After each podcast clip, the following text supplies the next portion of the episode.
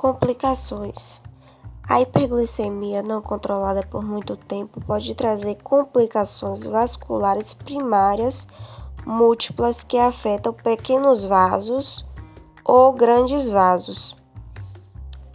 Nas doenças microvasculares, que, que são as que afetam os pequenos vasos, temos três manifestações mais comuns e mais devastadoras do diabetes.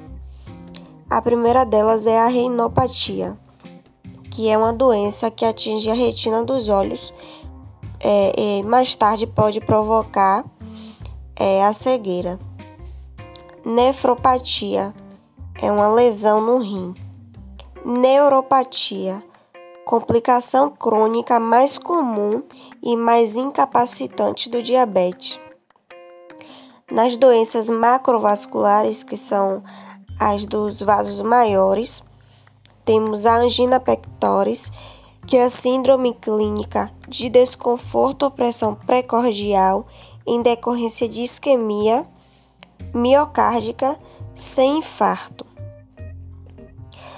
É, como segunda delas tem o infarto agudo do miocárdio, que é a abstração da artéria coronária tem também episódios isquêmicos transitórios. O que é isso?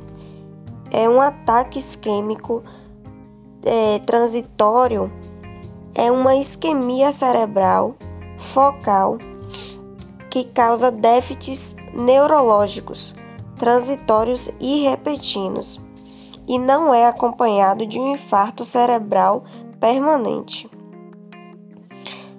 É, a terceira doença macrovascular é o AVC, o acidente vascular cerebral. Que já estudamos sobre isso, é um distúrbio que envolve a é, interrupção focal e súbita, e súbita do fluxo sanguíneo cerebral.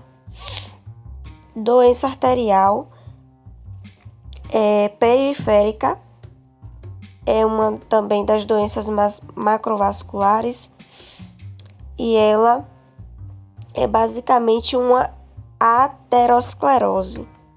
O que é aterosclerose? O acúmulo de placas de gordura.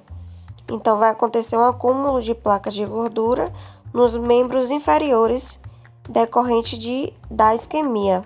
Essa é a doença arterial periférica.